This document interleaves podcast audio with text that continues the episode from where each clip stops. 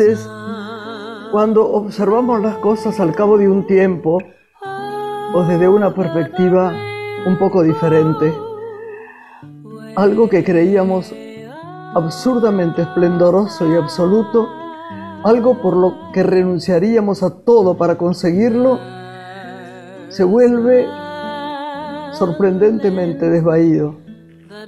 Y entonces te preguntas, ¿qué demonios veían tus ojos? Haruki Murakami.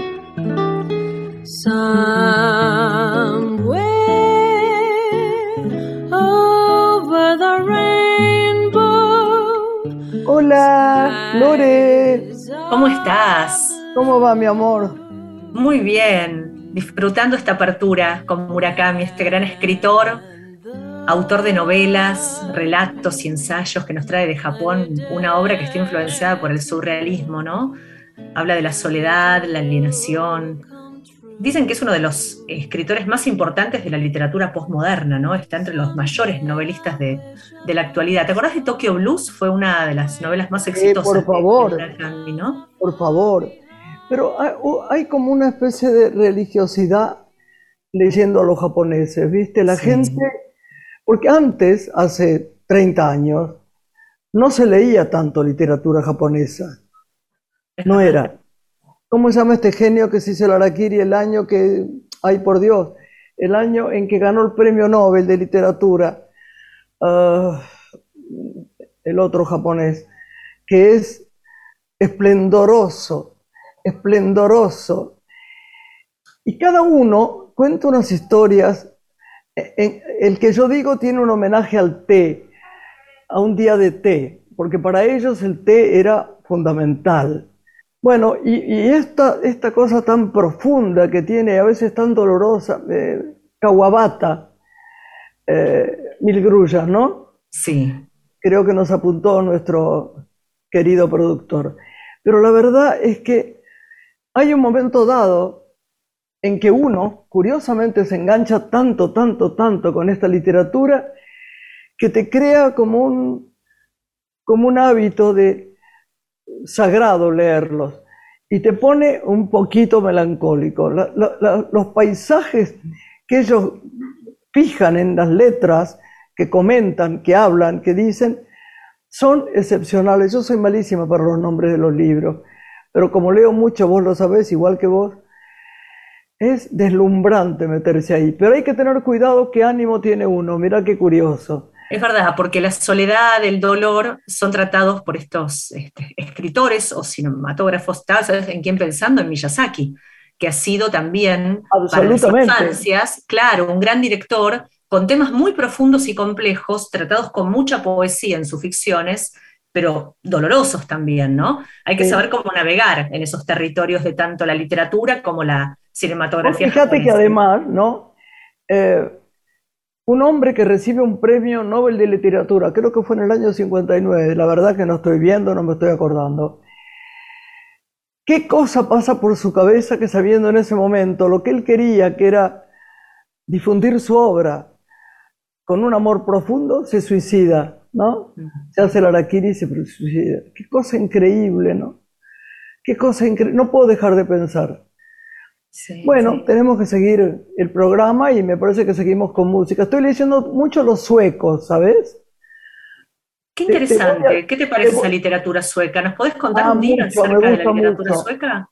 Mucho, mucho, mucho. Pero en otro programa vamos a hablar más largamente de esto. ¿Qué te parece? Dale. Y vos hablabas de la música. Para presentar a nuestra invitada le vamos a dar la bienvenida con Las hojas de Tiene Mudanza, con la participación de Verónica Condomí y Hernán Albornoz. Ahí tuviste una participación, ¿no? En, este disco tan maravilloso que se llama Murucuyá, que está en Spotify y en otras ah, plataformas claro. Ah, sí. Ahí me contrataron, ¿qué tal? No, no me contrataron, pero es tan lindo, tan lindo, que lo hubiera hecho diez mil veces sin, sin que me den nada, nada más que un gracias. Vamos a disfrutarte entonces en esta apertura de mujer.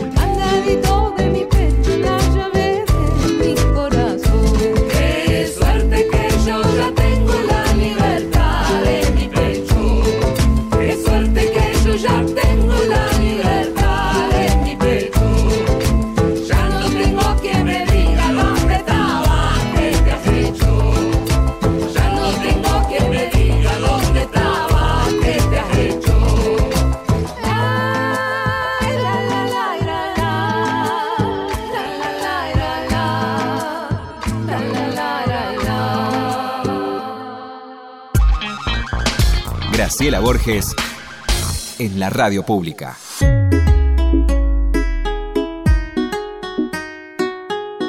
Bueno, Lore, volviendo de la música, quiero decirte que con, toda la. Viste que yo guitarreo con esto de la radio, ¿no? No, Lo hago con amor, pero a veces me equivoco bastante. Pero hay días en que no me importa equivocarme, no acordarme de fechas ni de nombres. Cuando yo tengo una persona como la que vas a, entrevistar vos y la que voy a entrevistar yo, que entrevistar no es porque no somos periodistas, vos sí. Yo te voy a contar una historia. Esta mujer que vas a nombrar vos es para mí la mujer más atractiva de Buenos Aires. Pero te, voy a contar por qué. Como decía Borges, a, lo mejor este, hay una más inteligente en Kuala Lumpur o tal vez una más bella en Rusia, pero cuando uno está con ella, nunca se le ocurre compararla con otra.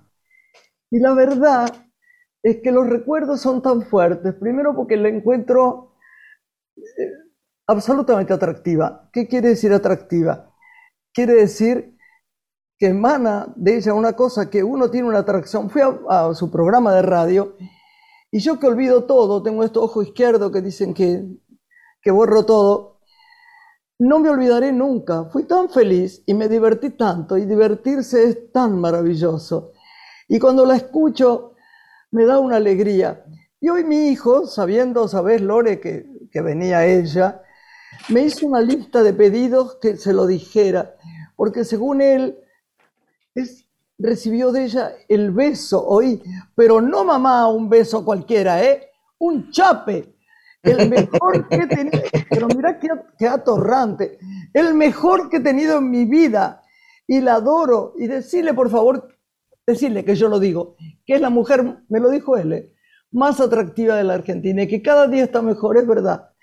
Entonces da gusto decírselo, porque mira, me he reído tanto porque un día eh, estaba mi hijo con ella y, yo los estaba escuchando, ¿no?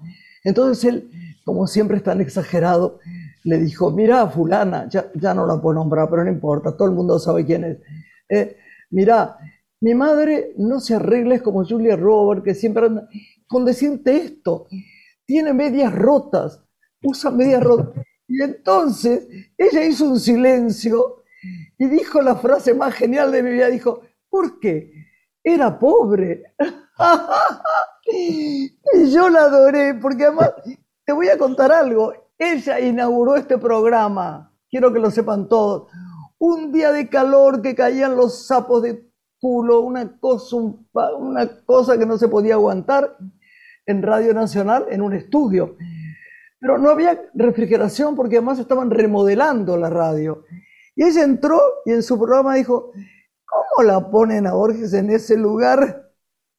Y gracias a ella, que lo dijo en su programa, me dijeron después de hacerlo en casa.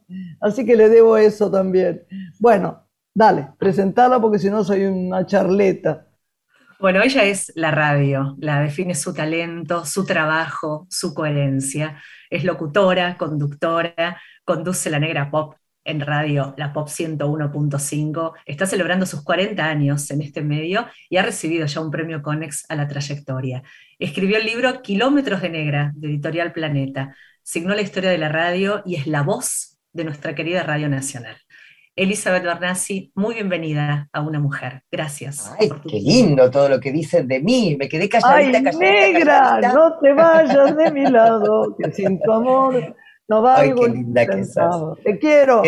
Yo no puedo creer que te acuerdes de todas esas cosas. No puedo creer que te acuerdes. Vos sabés que no me acuerdo mucho de nada. No. Pero sí, pero qué bueno que se acuerde del chape que nos dimos tu hijo, Juan Cruz.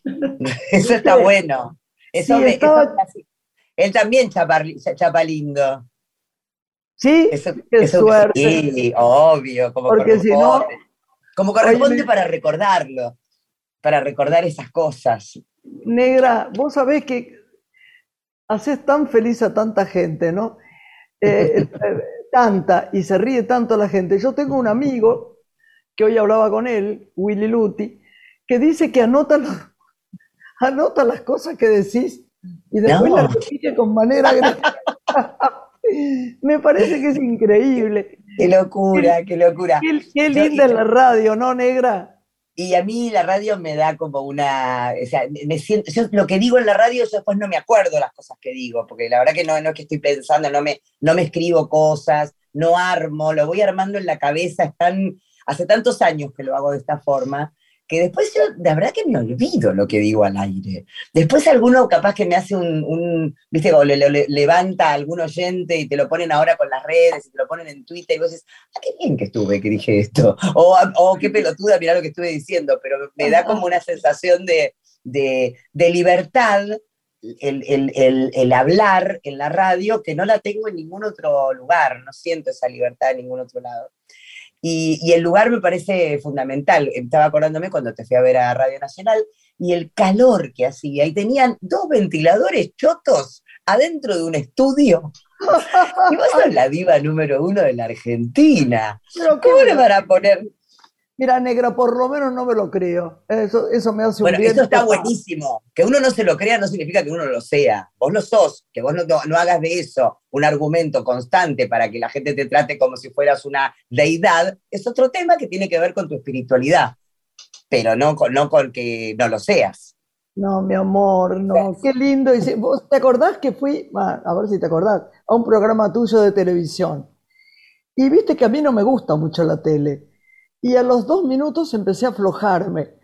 Y nos quedamos juntos, nos reímos tanto y, después cuando terminó eh, nos dimos un abrazo. Y yo siempre pensé, esto es, ojalá eh, que, que, la gente no se ría de esto que digo, pero hay una cosa tuya que a mí me, me conmueve. Para la gente, la que no te conoce no sabe eso. Para mí tenés algo de una niña, ¿viste? Sos como una niña, como una niña que hace travesuras, entonces dice cosas.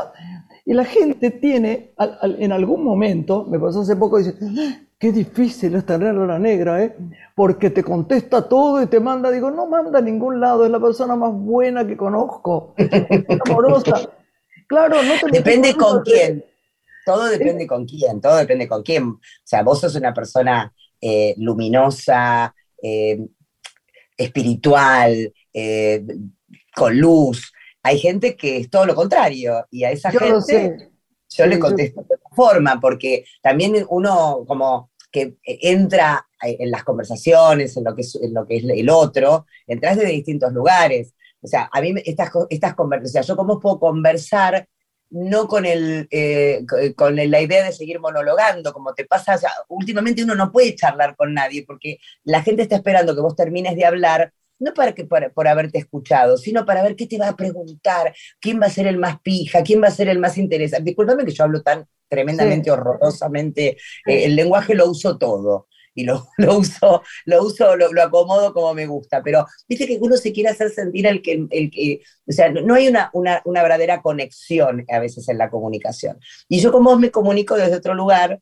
por eso quizás hay gente que habla de la feria según cómo le va en ella y a algunos les, les, va mal conmigo en esa feria y a vos no te va a ir nunca mal porque vos sos una persona respetuosa y a quien admiro un montón aparte.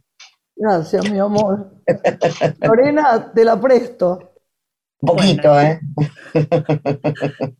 Uno cuando eh, te sigue en radio, Elizabeth, y ve que haces un programa de tantas horas, se pregunta si hay detrás una estructura donde se piensa mucho el programa. Pero si uno conecta con vos, me pregunto si no es la escucha que te caracteriza y la búsqueda todo el tiempo de, ver cómo llegás a, a, ser vos misma, lo que permite que vayas armando el programa, donde no necesitas más que escuchar y ser como sos.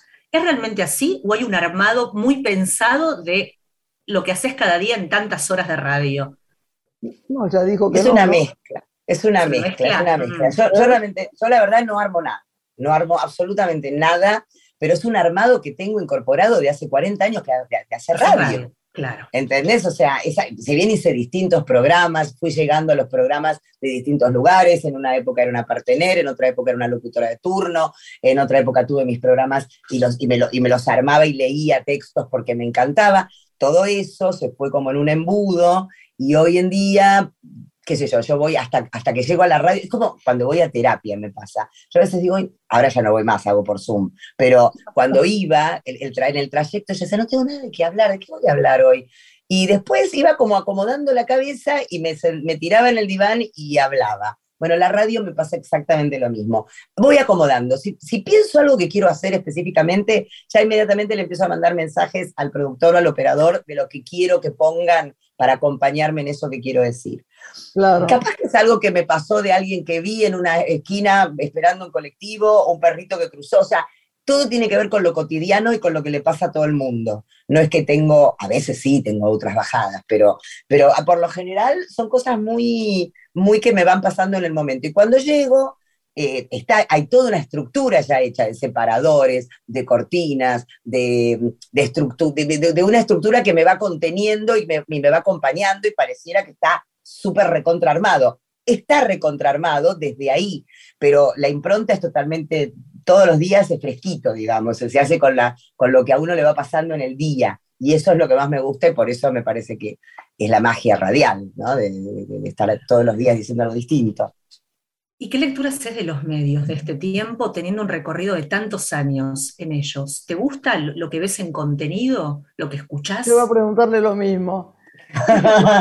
Es que hay mucho para ver, hay mucho para ver, hay mucho contenido, hay muchísimas cosas, pero no, no llegás a ver todo. Hay cantidad. Hoy abrís un podcast y es cantidad de cosas todo el tiempo para escuchar. Entonces no, y radialmente, eh, la verdad que escucho algo, o sea, a mí me gusta que la radio me sorprenda ya a esta altura. Antes buscaba eh, capaz que programas o estabas buscando a ver qué, qué, cosas. Yo no sé si busco gente, cuando busco gente para trabajar conmigo, la busco en otros lugares, la busco, no la busco en la radio, la busco, eh, miro si hay, este, qué sé yo, stand-uperos, gente que está haciendo podcasts que me gusten. O sea, voy buscando en otros, en otros, en otros este, plataformas, no en la radio específicamente. Pero la radio a veces me sorprende que si yo voy a un, eh, me pasó con vos, Graciela, que, estaba en, eh, que fui a, un campo en el sur, también me había pasado con Graciela Mancuso, con las Gracielas, se ve que me pasa siempre, y, te, escuchaba en, Radio Nacional con, eh,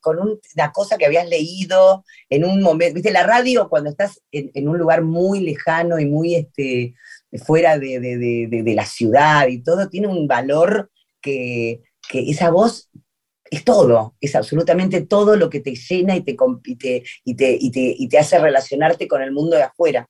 Y me pasa eso de, encontrar gente que, me, gusta lo que voy escuchando, me gusta lo que voy, lo que voy viendo, pero la verdad que me sorprende en esos lugares, hoy la radio. O sea, en esto de escucharla en, un auto, viajando y que de pronto aparezca una frecuencia que desconozco, con gente que está hablando desde, no sé, desde lo, ¿cómo se llaman esto? Los mensajes al poblador o una radio, viste, que te pasa chamamé, no sé. Claro. pero en realidad los medios, como están hoy radialmente así, o lo que se dice, y en las cosas que cuando hago, cuando sapineo radio, cuando muevo el dial, me aburro un montón. No me gusta. Son todos opiniones, son todos opinadores de eh, todo, el mundo opina baja línea, está enojado, o sea, entiendo que la mayoría está, pero eh, es como una cosa total, todo el tiempo es como, en serio, por eso la gente se va a Twitch o se va a los podcasts o se va a escuchar pendejos eh, que, tienen una frescura que ya la radio lamentablemente no la está teniendo demasiado, ¿viste? Y los pibes... estoy totalmente de acuerdo. y tampoco hay, perdón que no paro de hablar, pero tampoco hay, una renovación de, estos pendejos, porque les conviene mucho más ir a trabajar, a, hacer su propia, eh, meterse en una plataforma, que ir a trabajar en una radio que los ningunean, que no los respetan, que no les pagan lo que corresponde. Entonces está muy bastardeado el medio, está muy vapuleado, entonces se quedan los que somos, que ya estamos hace muchos años, y los nuevos se quedan afuera, entonces nosotros nos perdemos de saber un montón de cosas nuevas porque esos pibes están en otro lugar. Y eso me parece que es una de las grandes fallas radiales que, yo le, encuentro a, este momento. Sí. Justamente hablabas de las nuevas generaciones, Elizabeth, y me preguntaba, ¿qué crees que tenemos que aprender, ¿no? De, de, incluso los adolescentes que siempre decimos acá en el programa que están conduciendo el camino de la igualdad, la, conciencia por el medio ambiente y hasta en la creatividad, ¿no? Nos despierta en un mundo a, los adultos inimaginable. ¿Qué, ¿Qué, sentís que aprendes vos de las nuevas generaciones? Em, más que nada aprendo que se buscan su propio camino. Me gusta esa cosa de buscar su propio camino. Que a veces uno cree que el viste que los caminos eh, se encuentran, obviamente tenés que caminarlos. Pero, los no todos los caminos están en, el mapa. Pero claro, pero a veces hay, hay, hay, lugares que vos los tenés que solamente vos los podés transitar para llegar hasta un lugar. Y yo veo que hay algunos, no todos, pero algunos nuevos, que no son tan pendejos tampoco, ¿eh? No veo, no, no, no, no, yo no estoy en conexión con tanto pendejerío, pero capaz que 30, 40 veo mucha gente que está, no sé, que trabaja en otros medios, este, insisto, qué sé yo, las radios eh, eh, eh, que se hacen por, por YouTube o que las, por streaming. Entonces me parece que ahí hay, si bien amo el medio radial y no quiero que nunca desaparezca del, mapa porque amo prender la radio y amo el objeto radio, o sea, yo tengo radios todo el tiempo, en todos lados hay radios en mi casa porque amo el objeto radio me parece que, mm, que hay que aprender también que estos pibes cuando se sintieron afuera, empezaron, en vez de quejarse, eh, que capaz que había otra generación que se quejaba de que no les dejaban entrar y se, se peleaba, estos en que empezaron a buscar su propio lugar y, se lo inventaron. Y entonces, y, eso me parece que es lo que hay que aprender, que cuando no te dan el lugar, búscatelo vos, mi amor. Porque si no, porque si no vas a estar mendigando que te den algo que evidentemente no te quieren dar. Ahora, la radio es un vicio, negra, porque es la verdad, yo, yo podría, de hecho no tengo ganas de filmar más, pero, y del espectáculo mío también algunas cosas me gustan mucho, pero lo que más me importa es hacer radio, ¿vos sabés? Pero qué loco esto, Grace, porque vos sos una actriz superior. Yo, te, lo, te, lo, dije un día, pero también hay un momento dado en, en las carreras en que hiciste tantos personajes y tan diversos que hay momentos que lo que querés es lo que no conoces, lo que te sorprenda, y no hay tanto, ¿entendés? No hay tanto. Entonces, la radio siempre es pura magia. Te equivoques, ¿no? Es, es, como una maestría, ¿no? Por eso escucharte a vos es una maestría, escuchar a ciertas personas es fantástico, las pausas, los suspiros, las risas. Eh, eh, es una película sin imágenes. Eso es. bueno, pero no todos hacen películas sin imágenes. Yo cuando a veces escucho gente, digo, veo lo que estás diciendo.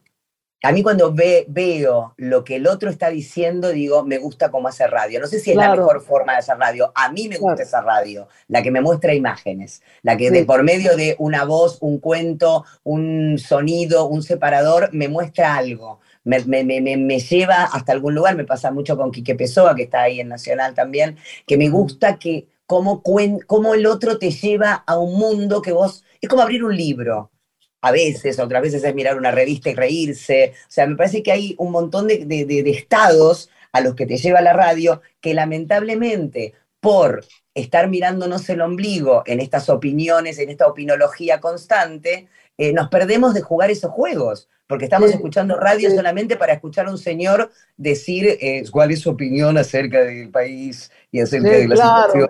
Un embole, un embole. Negra, esperamos un minutito y Dale. me hace una gracia cuando Lorena dice Elizabeth. Yo no me acuerdo nunca Elizabeth, qué horror. Vamos a una pausa y volvemos con la negra, la gran negra. Graciela Borges es una mujer. Estás escuchando Una mujer con Graciela Borges.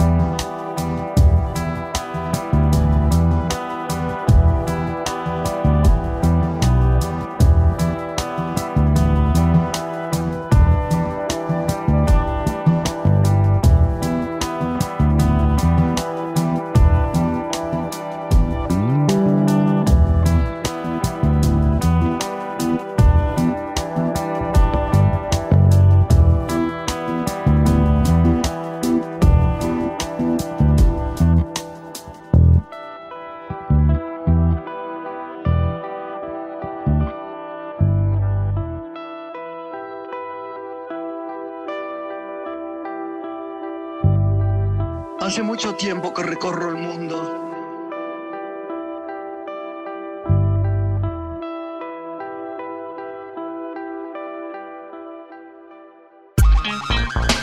Graciela Borges en la radio pública.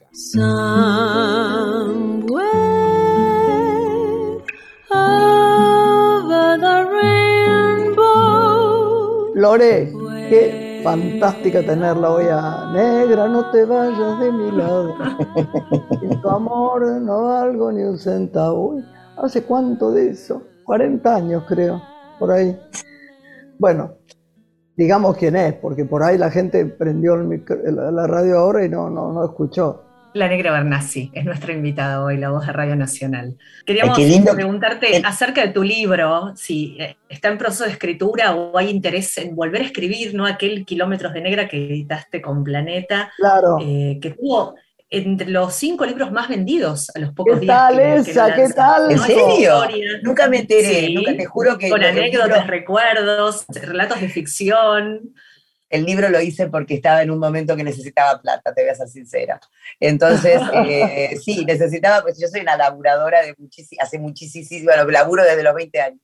Y Sí. mm, un poquito antes. Y, y necesitaba la guita y justo apareció una situación que un tipo me dijo, dale, qué sé yo, ¿por qué no te, no te reunís con la gente de Planeta? Me reuní con la gente de Planeta. Yo no sé escribir de nada, o sea, yo no soy escritora. Entonces, o sea, escribo algunas cosas, pero no soy, no es para, para llevar un- una, un- un- viste, la literatura, para, yo le tengo un gran respeto. Y entonces me parecía una falta absoluta de, de- de- pues, ¿cómo? ¿Cómo voy a ponerme a escribir?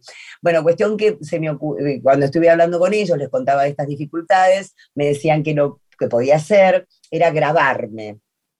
Entonces me empecé a grabar en las historias que yo, que yo quería contar. Y, y después me gustó mucho porque aprendía cómo se armaba cómo se ponía cada cuento, cómo se buscaban las situaciones, era como un reportaje, pero en realidad era yo capaz que estaba sola y me grababa cosas en un grabadorcito, y, y algunas otras las escribía y después las mezclaba. O sea que me gusta porque lo que tiene de bueno el libro, que tiene para mí lo que tiene de bueno, es que está mi voz ahí. Porque, porque fui yo relatándolo.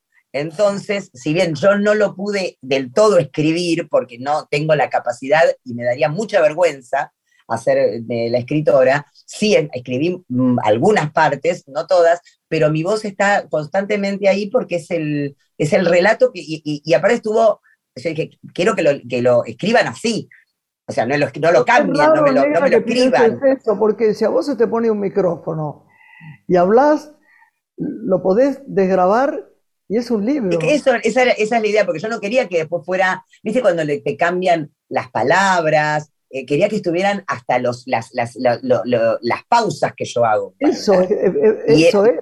Y, y, entonces está absolutamente pasado. Por supuesto, no lo pasé yo, no lo desgrabé yo, ni lo hice yo. Esa parte. Pero sí, eh, como ahí fui siguiendo todo el, armado, me encantó, pero no es mi medio, no, no, no me sentí, me, gustó mucho, me divirtió mucho hacerlo y aparte amé a la gente de Planeta, adoré a, Nacho Iraola, o sea, me encantó trabajar con ellos, pero no, no volvería a, hoy lo digo, qué sé yo, mañana tengo que escribir un libro, lo escribiría, pero de nuevo lo escribiría de la misma forma, porque no, me parece que los escritores tienen una, algo que yo no tengo, que es una paciencia y un enfrentarse con el, con el constante eh, sentir, esa sensación de fracaso, ¿viste? Que es como, no, no puedo, no sé, no me sale.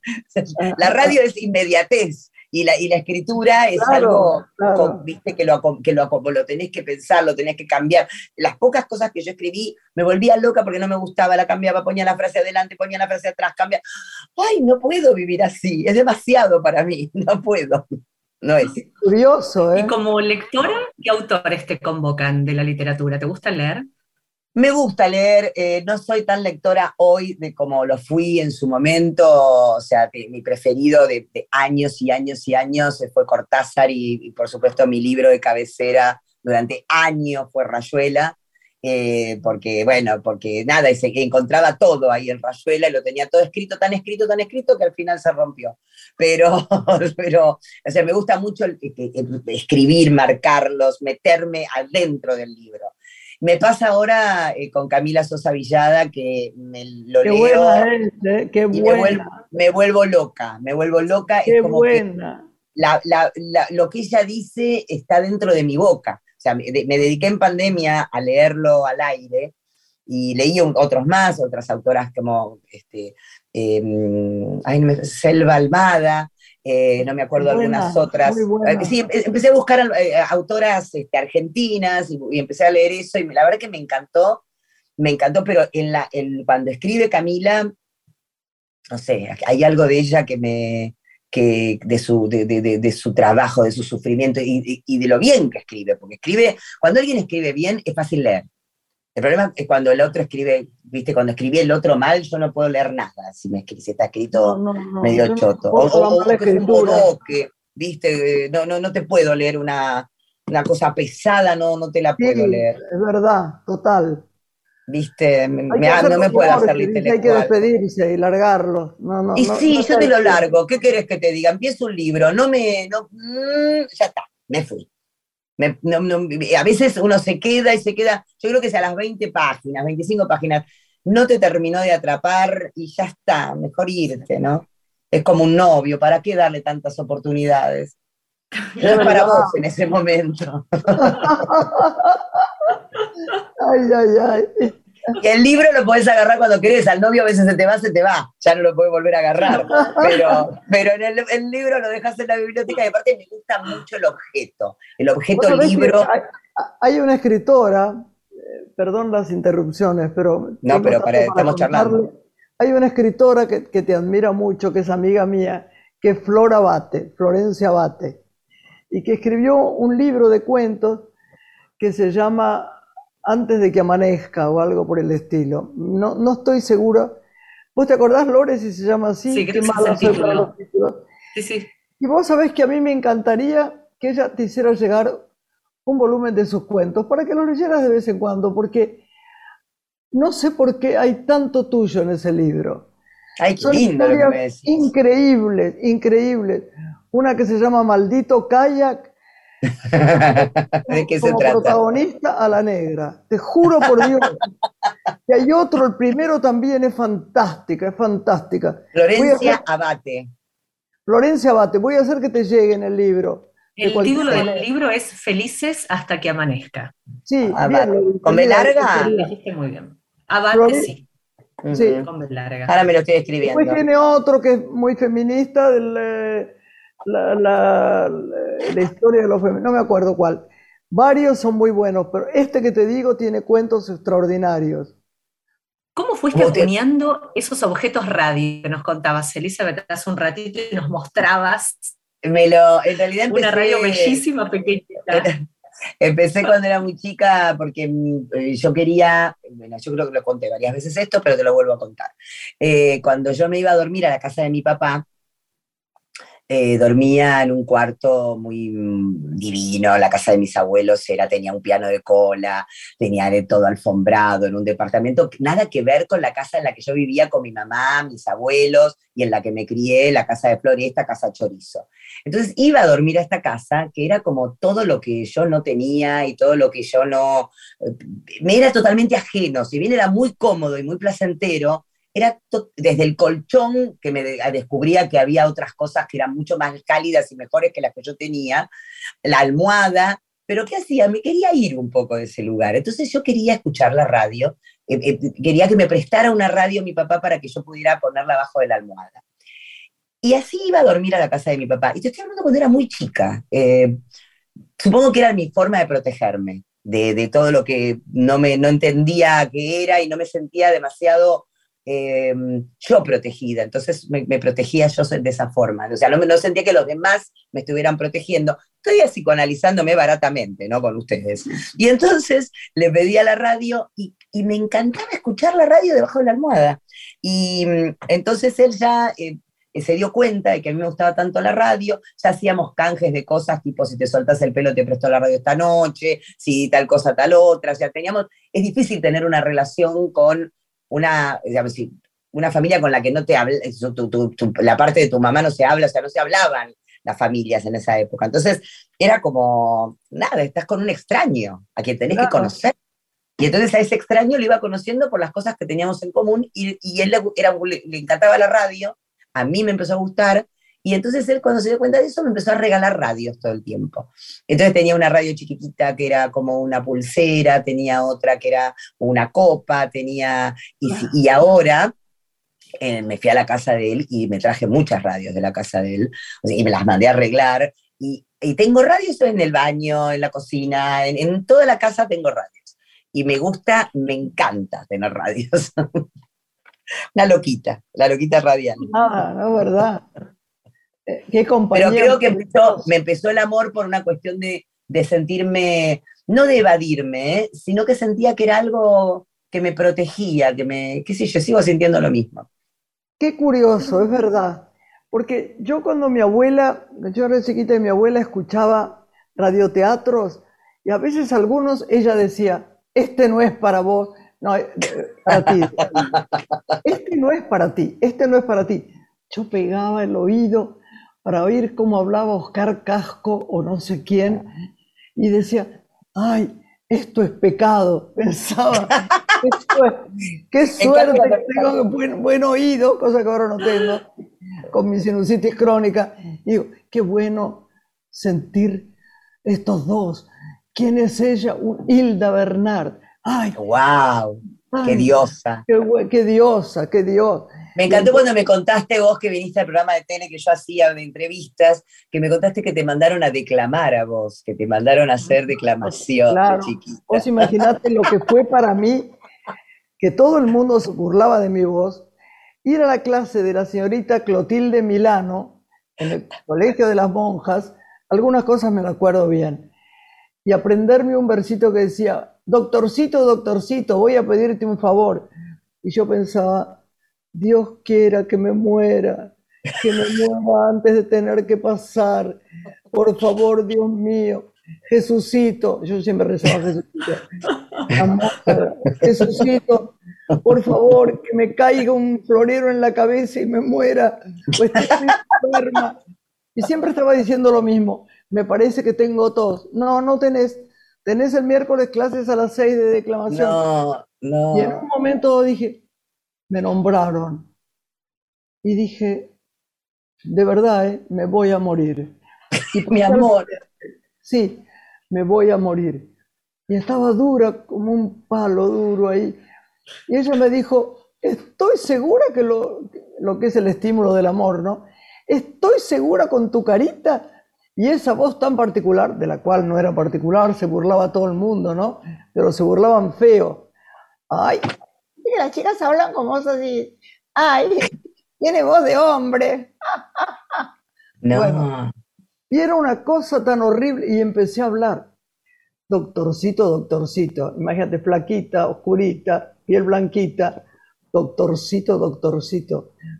Y se hizo como una especie de silencio. Yo dije, ahí se viene la carcajada. Pero aprendí algo o sentí algo que era más fácil para mí comunicarme a, a través de las palabras de otro y eso me quedó siempre fijo. Fuerte eso, qué impresionante. Sí, me, conté, me lo contaste y me quedé fascinada como ahora escuchándote de nuevo. Porque es muy, viste, hay momentos en la vida de uno que encuentra algo. Y si estás atento, encontrás algo que te va a marcar para siempre. Evidentemente a vos te marcó para siempre. A mí la radio, escuchada debajo de la almohada, también me marcó para siempre. Claro, claro. Uno claro. tiene que estar atento, por más que sea más chico, y yo era una nena y vos eras una nena en ese momento. Esperabas las burlas y esperabas el bullying, y en realidad lo que apareció fue tu vocación. O sea, maravilloso.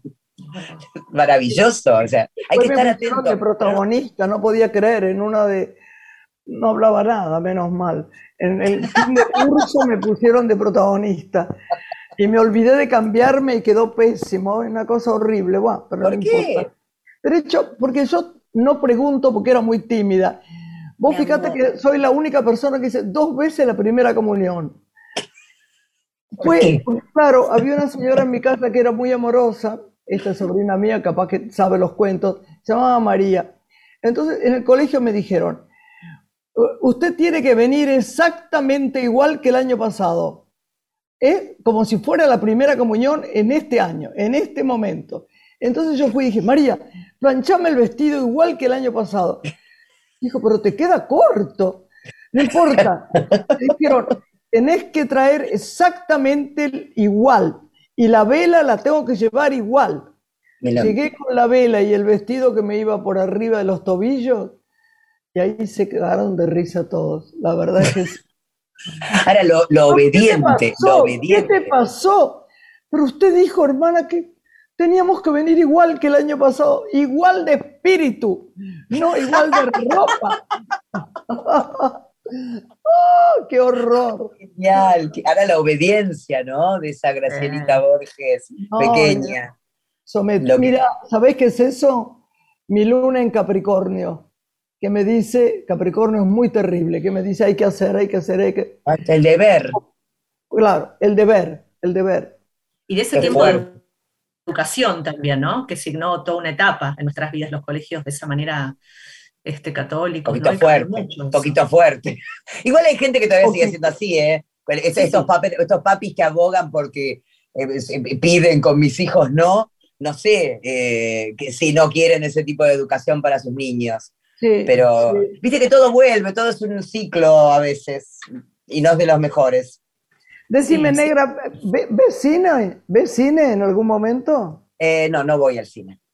No, No, pero voy al cine sola. Ah, sí, obvio, obvio, obvio, obvio, obvio. Sí, sí, sí, veo. Veo, eh, veo series, porque me parece que es la nueva literatura, las series ahora que hacen Claro. cosas maravillosas. Eh, estoy viendo. Ay, mirate una que me encantó que se llama Ar de Madrid, que es la me historia. nombró alguien el otro Sí. día. Es, es la historia de que vi- vive Ava Gardner en el mismo piso que, eh, Perón. Que Perón y Evita Ah, sí. están dos actores, Osmar Núñez y Fabiana García Lagos, que son Oye, maravilloso, pero decime una cosa, ¿dónde la ves? ¿Qué, qué plataforma? Porque yo la veo con Apple TV, en HBO. ¿Cuál? En HBO. Ah, el tema es que ahora la gente se queda afuera porque es, es, lamentable que no tenés, o sea, si no tenés las plataformas, no, no accedes. Entonces es, para, para parece que el arte o, lo, la búsqueda también se puede hacer desde otros lugares, pero o sea, esa, esa cosa también te rompe un poco, ¿no? Que, que, sea para algunos sectores y para otros sectores no tanto. Sí. Pero, pero bueno, es, eh, sí veo, veo. Y por supuesto, si dan cualquier película que den con vos, la miro, Graciela. Tesoro, ¿y el teatro? Te lo juro. No. Al teatro, bueno, fui a ver el, el, domingo, lo fui a ver a Humberto Tortonese en Baza y les digo que vayan a verlo porque Humberto está increíble, maravilloso. Es una señora, no, no, no, eh, si podés, Graciela, anda a verlo. Pero absolutamente.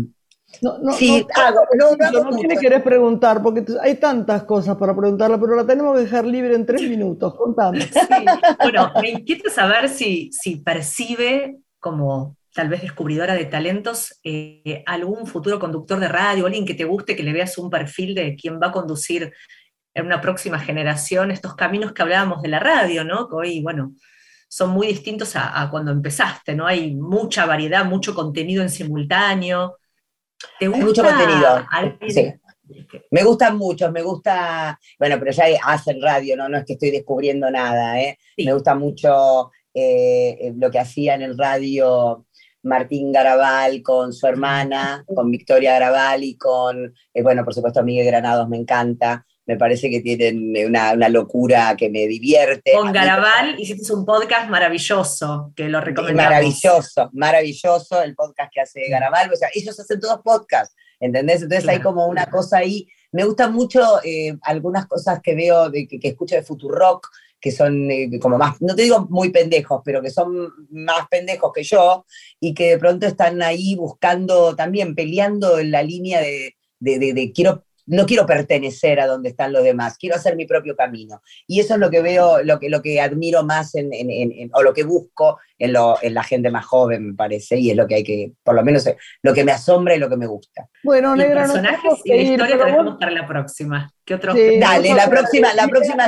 que, seguimos charlando. Pero al no final no la alegría que me dio de tenerte y mirarte un ratito, Negra. Mi amor, linda, vos sos tan hermosa que. Te quiero mucho, mucho, mucho. Todo lo que sea para vos, siempre con la, mi mejor alegría, porque, porque te, te quiero, te respeto, te admiro. Te amo. Si no fuera todo eso, no importa. Igual yo, lo más importante es poder querer uno y admirar uno. Lo otro viene de contrapeso, qué sé yo.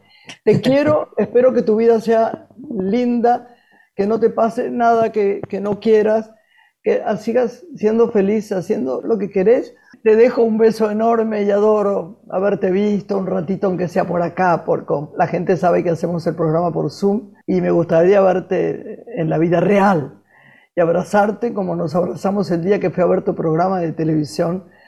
Sabes que contás con todo nuestro amor. Digamos que los besos profundos de Juan Cruz Bordeu y tuyos son los de un programa de televisión que tenía, que lo hacías con la dunga, ¿no? Con la gunda, con la gunda. Claro, sí, con la gunda. Sí, sí, sí, sí, lo chapamos lindo. Era muy un bombón. ¿Cómo vamos a dejar ese bombón así nomás? No, él dice que sos inolvidable. Debe ser por eso que se separó. Te quiero, mi amor.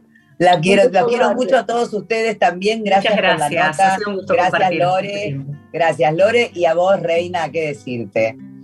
La única la mejor. te amo. quiero. Un beso grande. gracias. Suerte, gracias. Chau, Lore. Chau. Hasta la próxima semana. Adiós. Linda semana para todos. Una mujer se ha perdido.